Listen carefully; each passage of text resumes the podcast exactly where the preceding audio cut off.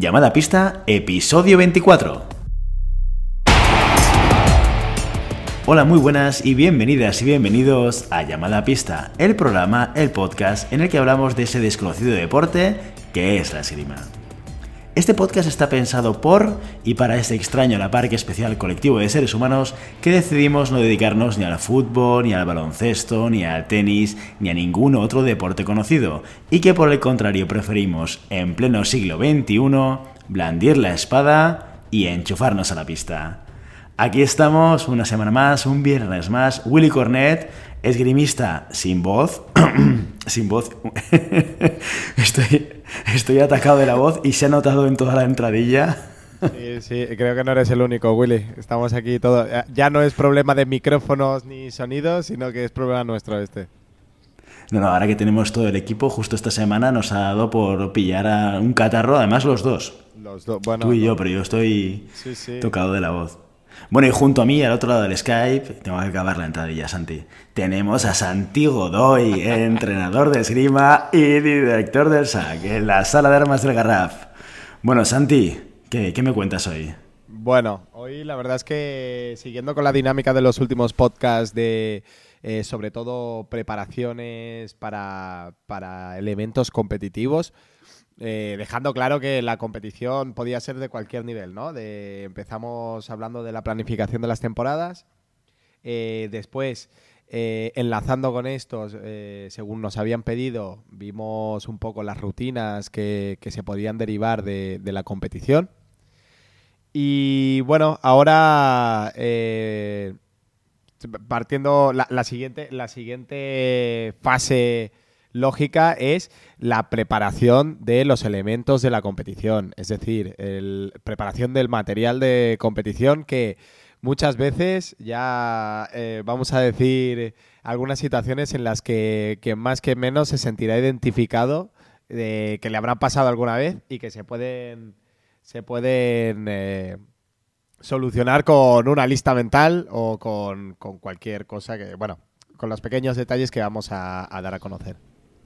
Entonces hoy vamos a hablar de material, ¿no? De la preparación, preparación de, ese material, pre-competición, ¿no? En parte vamos a hablar de velar la espada, ¿no? Un poco. ¿Te acuerdas que lo comentábamos en el primer episodio? Sí, sí, sí. Velar la espada, eh, eso es uno de los elementos. Eh, el, traje que debe estar limpio, el traje que debe estar seco, el guante que tiene que estar controlado, los pasantes que tienen que estar a punto. Bueno, un poco la lista mental, la checklist mental de todos los elementos que harán que cuando llegue a la competición solo me, preocupe de competir y no de si me va a fallar el material o no. Genial, genial Santi. Oye, ¿por, ¿por dónde empezamos? Bueno, Willy, tú lo primero que hacías antes de competir, ¿qué era? A nivel de material, ¿eh? Hombre, yo siempre he sido un tío muy práctico y como buen espadista he revisado mis, mis tres armas. Garantizar que tenía tres armas que estaban funcionando, que pasaban peso y galgas y de la manera más fina posible. Eh, que, no tuviese aquellos momentos de no he tocado porque mi punta va dura. Esto no, esto no me puede pasar. Entonces tener las armas bien afinadas para, la competición. Pues lo primero de todo, tú ya lo has dicho muy bien. Eh, tener más de un arma eh, en, la recámara, ¿no? Por decirlo de alguna manera. Eh, no podemos ir a competir solamente con un arma. Eh, ya dos armas me parece, me parece ir rozando lo y tres para ir seguros, tres, cuatro ya es un buen número de, de espadas. Em, y sobre todo que todas las espadas, como tú bien has dicho, estén eh, calibradas para pasar peso y galgas. ¿sí? Es que no hay nada más incómodo para un tirador y desde el otro punto de vista no hay nada más incómodo para un entrenador que estar a final de pista eh, modificando puntas, estirando, acortando muelles eh, de los alumnos que se han despistado y no lo han hecho ellos. yo desde mi experiencia creo que es las armas son personales de cada uno y se tienen que hacer responsables desde muy pequeñitos ya al, control y al mantenimiento de sus propias espadas. Y teniendo en cuenta, obviamente, que nosotros somos formadores y tenemos que enseñarles cómo se debe hacer, pero dentro de la competición, al igual que hablábamos de las rutinas de, de calentamiento, deberían tener también su rutina de eh, control de, de, su equipación y control de sus elementos más, eh, más importantes que son las, las espadas. Y eso sucede en las tres armas, en sable, florete y espada. Bueno, la, la, no, sería más en, en, espada y en florete. Espada es la que más eh, eh, más susceptible es a que salte una punta, eh, se descalibre. Sí, las puntas de florete son muy difíciles que, el muelle se mueva porque van, van muy bien recubiertas. Y el sable es. Sin, sin, sin, intención de ofender a nadie, es un hierraco ahí con una cazoleta. O sea que no tiene, no tiene, más, no tiene más complejidad que tenerlo limpio. O sea que el sable, esta, esta, este elemento, en este punto, el sable puede pasarlo por alto y en florete y en espada sí que es más, es más importante. ¿Cómo afinamos la espada? Mira, sabiendo que la espada tiene dos muelles dentro de, la punta, ¿no? La punta se compone del envase, el botón, y dentro del envase existe un muelle, sí, entre el botón y el envase, que es el muelle de presión, es el muelle grande. Este lo que hace es, eh, es la fuerza que se requiere para presionar el botón y hacer un tocado. ¿no? Em, antiguamente se dice ¿sí? que en espada este peso es de 750 gramos porque es la resistencia de la piel a ser atravesada. Eh, bueno, como todo, como ya vimos con Rubert, ¿no? hay mucha leyenda urbana eh, pero sí que el romanticismo de este detalle, la verdad es que es curioso, ¿no? se, ha quedado 750 gramos por, eh, por, este, por, este elemento, ¿no? De, es la, resistencia a la piel. Después tenemos, y eso lo marca el muelle grande. Y eso lo marca el muelle grande. Tiene que ser capaz de levantar 700, el peso, que es de 750 gramos. ¿De acuerdo? Después tenemos el muelle corto, que es el muelle de recorrido. El muelle corto es, eh, el que está encajado en el botón y lo que hace es que, mide el recorrido de la punta antes de tocar. Es decir, eh, tú puedes tener una punta muy, muy eh, laxa, ¿sí? O, bastante larga, eh, que soplando ya se encienda el tocado, ¿no? O puedes tener una punta que incluso pegándole un zambombazo al suelo no se encienda. Entonces, la diferencia entre una y la otra es la longitud del muelle. Entonces, para esto, en competición tenemos lo que se llaman las galgas. Las galgas son de, 0,5 milímetros y es el recorrido mínimo que tiene que hacer la espada sin que se encienda la punta. Es decir, tenemos que meter la galga, la galga pequeña, y apretar. Y no se tiene que encender la punta. ¿Vale? Em, es una manera de establecer unos parámetros generales para todas las. Para todas las, las espadas. ¿Sí? Eh, y es algo que deberían aprender desde muy pequeñitos, el hecho de... Eh, me pasa mucho, ¿no? Que las espadas del club, por, por mantenimiento o por lo que sea, no se miran tanto y, son mucho más eh, fáciles de, de hacer el tocado porque el muelle está más largo y cuando llegan a la competición pues dicen que no tocan tanto porque no están acostumbrados ¿no? a hacer eh, este recorrido. Pero bueno, es algo que se tiene que ir trabajando y yo creo que, es importante que lo, aprendan desde, desde, pequeñitos. En este caso... ahora, Willy... Dime. Sí. No, ¿tú cómo lo calibras tus espadas? Que el otro día estábamos hablando de ello. Sí, sí, es ¿Cómo te gustaba? Justo, justo lo, que, lo que te iba a preguntar, ¿no? claro, a mí me gustan finitas, finitas, ¿no? Aquello que esté pasando control, pero lo justo, justo. Lo que tú me decías que era interesante, que era eso tenía un riesgo, porque es fácil que se descalibre durante la competición. Y, eso te hace arriesgarte a que en competición, si no voy errado, es tarjeta amarilla, ¿no? Si no pasas el control de peso y galgas. Sí, mira, normalmente yo tenía una espada que iba muy, muy, muy, muy justa ¿sí? Al límite. Y, pero todas mis espadas de recambio iban sobradas. Entonces yo sabía que esa espada eh, normalmente es la espada que más cómoda estás, que más tiras, ¿no? Y, te da más confianza. Eh, pero sabes que si falla, tienes no, tienes ningún tipo de problema porque tienes las otras que, pasan de sobra, ¿no? Y te pueden, te pueden sacar del atolladero. Pero sí que es verdad que cambia la sensación del tocado. Eh, de una punta a otra cambia mucho la sensación de, de, de facilidad de tocado. Y no es bueno acostumbrarnos a un tocado fácil cuando me van a cambiar en la competición, me lo van a poner más duro, ¿no? Entonces, siempre yo creo que hay que entrenar en las peores condiciones posibles para que después las peores condiciones que me puedan pasar no me sean extrañas. O sea, entrenar con una espada no necesariamente súper fina, pero cuando vas a competición tener una muy fina y dos, que te den la tranquilidad de que cambias de espada y no vas a tener la sorpresa de una segunda amarilla, ¿no? Que esto, psicológicamente encontrarte con un tocado en contra mm, gratuito, entre comillas, no, te lo has, no te lo has comido tú, sino que se lo ha comido tu material, duele. Bueno, técnicamente sí que te lo has comido tú, ¿no? Sí, sí, sí, es, tu material. el material no tiene, no tiene vida. Sí, sí, sí, totalmente, es verdad. es lo que comentábamos muchas veces en, clase, ¿no? De siempre eh, damos, eh, damos ánima a las, a las cosas cuando, cuando van mal. Es decir, ha perdido la espada, ¿no? O ha perdido por el material, pero gano yo, ¿no? Es, es, es curioso siempre que hacemos esta esta comparación del el que hace bien las cosas soy yo, las cosas que salen mal es por culpa del material, ¿no? Y siempre, siempre tenemos este... Esa tendencia, ¿no? Este sí, esta, este echar, echar, balones fuera por culpa de las espadas, cuando las espadas son nuestras, no, se levantan por la noche y pierden los tornillos. Totalmente. Oye, y en Florete, pues me, me, comentabas, en Sable no es necesario, pero de hecho en Sable llevan varias armas en competición o solo llevan una. No, no, llevan. Sable puede ser una de las, de las armas que más se rompe. Eh, piensa que es un arma de corte, por lo tanto el desgaste que pueda tener una hoja de sable es mucho más elevado que una espada o un florete. Eh, piensa que no, no, tengo, no tengo los números exactos, pero eh, las roturas de sable pueden duplicar o triplicar las roturas de espada o de florete en, este, en este sentido.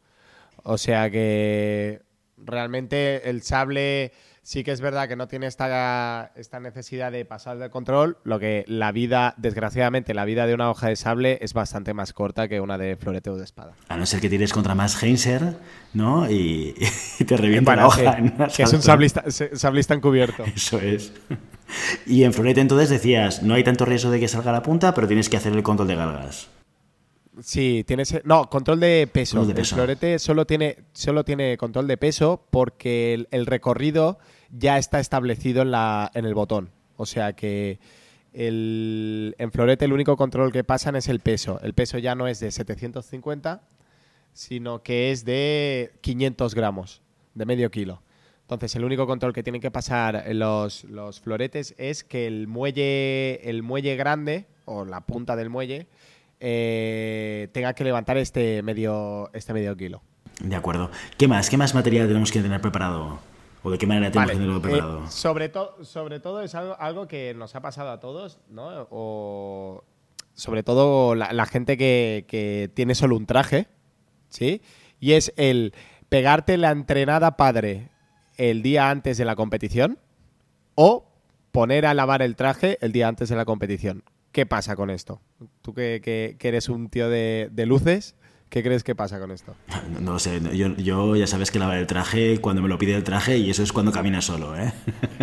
al, día siguiente nos metemos un traje que está completamente frío, completamente húmedo, eh, incómodo al tacto, a la sensación. Eh, Normalmente si lo hemos guardado en la, en la saca o en la mochila eh, la noche anterior, eso huele que da, que da gusto. Eh, tenemos que tener en cuenta que, el traje, si no tenemos un traje, eh, dos trajes, perdón, el traje de la competición debería estar seco y en plenas condiciones para competir. Por lo tanto, o evitar usarlo eh, y si queremos entrenar, pues tener un traje de recambio o coger alguno del club o lo que sea, para no tener que tener eh, ese traje eh, en pésimas condiciones. Bueno, y a nivel de traje, yo el otro día me llevé una sorpresa, ¿no? En, el, en la liga catalana, que me obligaron a poner el peto. Esto entiendo que a nivel internacional y a nivel nacional, a los niveles nacionales también es obligatorio, ¿o cómo funciona? sí, sí, sí, el peto interior desde hace ya un par de años, más es, un elemento obligatorio, elemento de obligatoria eh, de obligatorio uso, tanto como la máscara, el guante, como todo. O sea que eh, es un elemento extra más dentro de la protección que llevamos en, esgrima. Perfecto. El guante. ¿Tenemos que llevar varios? El, el guante. El guante podríamos hacer un podcast solo de guantes. El guante no puede tener ninguna raja, ningún agujero, ni estar cosido. O sea, la gente eh, arriesga su mano sin saberlo porque precisamente ya lo, ya lo vimos en los. Sobre todo en espada, ¿no? El, bueno, sobre todo no. Solo. Bueno, no, sobre todo en espada. Eh, porque ya vimos que había una gran cantidad de tocados que iban a la mano. Y en sable, pues, hace un par de años ya han sacado los guantes eh, FIE. Porque al, en sable, como sabemos, podemos tocar en el manguito o en el brazo, en el brazo armado, el brazo no armado, blancos avanzados, vamos. Y en el cambio de tiempo se empezó a tirar más de lo que es la línea, ¿no? La punta en línea. Entonces esto tenía un inconveniente, que las hojas de sable no están diseñadas para aguantar la flexión de la punta en línea. Entonces se partían y era muy fácil que la hoja de sable, que es tan pequeñita, atravesara los guantes de manera, de manera fácil. Entonces hubo varios incidentes en el que los guantes eran atravesados por hojas de sable rota y desarrollaron un guante FIE, que es un guante de 800 eh, newtons de protección para la mano. Entonces, siempre es, preferible que, llevar dos guantes por si se pierde, por si se cae, se rompe o lo que sea, pero llevando un guante en condiciones ya es óptimo. Y los guantes a nivel de personalización, de colores y tal, ¿esto no está regulado? ¿Está regulado? No, no, no, no, no está regulado para nada. Puedes llevar, mientras sea homologado, es decir, que no, lleves un guante de esquí o de, un guante de látex de estos de, enfermero. Eh, los guantes, curiosamente, no tienen ningún tipo de, de reglamentación. En espada, y en sable sí que en competición internacional tienen que ser FIE, es decir, tienen que tener 800 newtons de, protección. Perfecto. ¿Y la careta? La careta, la careta es, uno de los elementos que menos eh, que menos mantenimiento requiere Sí, pero hay gente que la lava, hay gente que no la lava. Bueno, es un elemento, como la mayoría es metal, es difícil lavarla, pero sí que sí que se puede lavar o sí que se puede sí que se puede eh, mantener un poco la blancura de, la barbada. Eh, pero sin más, o sea, no, no es uno de los elementos que más requieran de, de mantenimiento. Duda, duda sobre el tema de la careta. El otro día en la Liga Catalana me crucé con Mario Salvarado y, tuvimos con él y con su padre un pequeño debate sobre lavar la careta. Yo les decía que desde que tengo careta no la he lavado nunca y es una realidad y no habla sola de, seguramente de milagro. 20 años, Willy, son, son, 20 años de esgrima, ¿eh? Para que no hayas lavado nunca la careta. Es así, es así. Todo el mundo tiene sus defectos y este es el mío. es así. Y entonces yo les preguntaba, claro, pero ¿cómo la lavas? O sea, ¿dónde la pones? Y, y entonces Marius me dijo que él lo que hacía era lavarla en el lavavajillas. Y el padre de Marius me decía que lo que hacía era meterlo en una bolsa de tela y juntarla con toallas y a la lavadora. Nunca la metáis directamente en la lavadora porque la lavadora petará. Es decir, se va, se va a descuajeringar el tambor de la lavadora. ¿eh? O sea, no la pongáis nunca libre ahí porque os quedaréis sin lavadora. Eh, lo del lavavajillas es, es, tiene, un poco de inconveniente porque el lavavajillas usa sal. Entonces, si hay alguna algún elemento metálico eh, que pueda oxidarse, con la sal precipitará su, su oxidación. Por lo tanto, eh, lavavajillas no lo recomiendo yo. Sí que queda muy limpia, pero eh, tiene mucha sal. Por lo tanto, no, no te cargas la, la, careta. Y dentro de la lavadora, si no lo haces bien, te cargas la lavadora. También la puedes dejar a remojo. Yo la, yo la dejaba en remojo una vez al mes. Entonces, dejándola en remojo con, con, jabón, ningún tipo de problema. O si no, no lavarla, mira, si no te cargas nada, ¿eh? O si no, no lavarla, pero la tuya parece que tiene nicotina, Sí, sí, la mía es amarilla. La mía es horrorosa. Tienes toda la razón. Muy bien, perfecto. ¿Qué, otros elementos necesitamos tener en, en Solfa? Mira, siempre, siempre, yo para acabar eh, me gustaría decir que cada alumno o cada tirador o cada competidor debería tener su propia caja de herramientas. Ah, esto es fundamental, eh, fundamental. Sí. Eh, la caja de herramientas no hace falta que sea la del Leroy Merlin con 52 piezas, sino un pequeño destornillador de punta, una punta y unos muelles de recambio. Eso ya va bien obviamente no vamos a montar ninguna espada dentro de la competición, pero sí que lo más probable que puede pasar que salte la punta o que se nos caiga un tornillo o lo que, lo que pase, eh, o que se nos suelte la empuñadura, una pequeña una llave Allen, eh, que nos ayude a capear el, el, fallo del momento en ese eh, de solución rápida. Si se parte el hilo, si se rompe la espada, obviamente no podremos hacer nada pero si se suelta la empuñadura, salta la punta, sí que tendríamos que tener la capacidad de no perder una espada eh, durante toda la competición por este pequeño detalle. O sea que los básicos de la caja de herramientas son una llave Allen, destornillador pequeño para la punta, tornillos de punta, punta, muelle grande y, ya está. Bueno, yo, yo tengo una cosa que, con muchos, ¿eh? Que a mí me viene muy bien, que es el, bueno, evidentemente un peso y unas galgas para poder yo hacerme los propios controles cuando lo requiero, y luego el conector para el pasante, para ver si funciona, si no funciona, para ir controlando... el, el, comprobador, dices. Efectivamente. las luces del comprobador. Eso es. Eh, sí, pero yo lo del comprobador no lo veo tan, tan eh, importante, porque siempre hay alguna pista o siempre hay algún elemento que te sirva, ¿no? De, impepinable, impepinable, yo creo que debería ser esto, los cuatro elementos de la, llave, la llave Allen, la llave de punta. Si quieres unas pequeñas galgas, esto sí, pero el peso de la espada, por ejemplo, hay una manera muy tonta de, de comprobarlo, y es que las espadas normalmente pesan entre 600, 700 gramos. ¿Vale? Si queremos saber con mayor exactitud si pasa el peso o no, em, simplemente con poner la espada boca abajo, tocar el suelo y si la espada se levanta, es decir, si no se queda tocando, es muy probable que esa espada pase el, peso. Por lo tanto, no hace falta llegar 750 gramos eh, encima para carreándolo, ¿no? Es como el peso de una espada extra.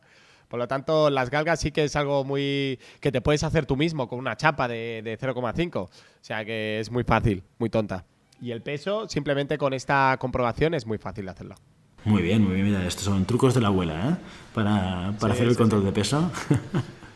Correcto, correcto.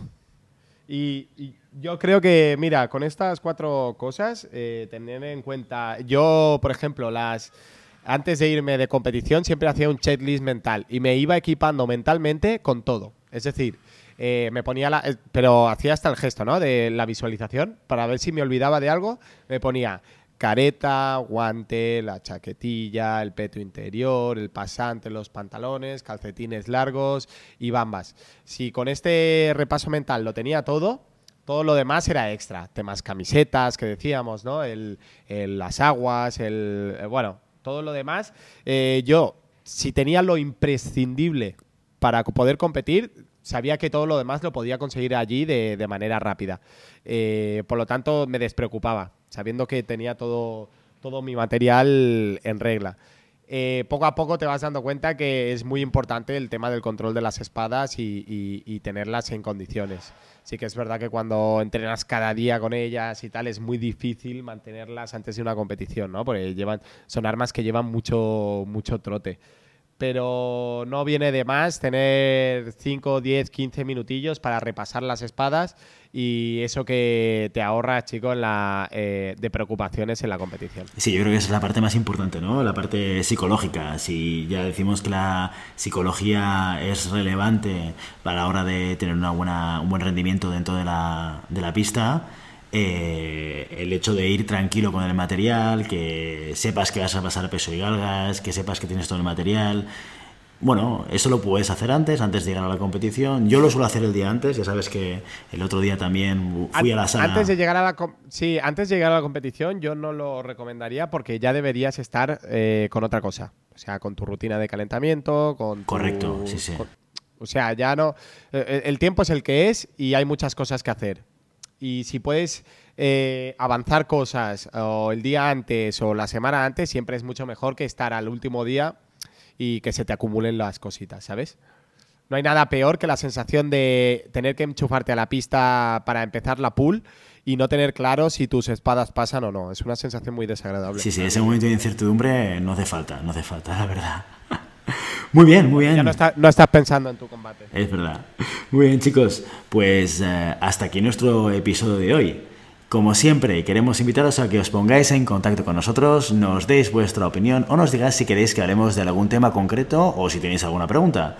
Lo podéis hacer a través de la página web llamada pista.com barra contacto o a través de las redes sociales. Os recordamos otra vez que tenemos una newsletter abierta para que os vayáis apuntando y así vamos a ir generando comunidad de esgrimistas interesados en todo lo que tiene que ver con este maravilloso deporte. Y una vez más, si el contenido de este podcast os gusta, por favor suscribiros, compartir el contenido en cualquier red social, darnos 5 estrellas en iTunes para que sea más visible el podcast y comentar lo que queráis tanto en iVoox como en Spotify. Muchas gracias por todo, por vuestro tiempo, por vuestra atención y por vuestro interés en este maravilloso deporte que es la esgrima. Nos escuchamos la semana que viene. Hasta entonces. Adiós.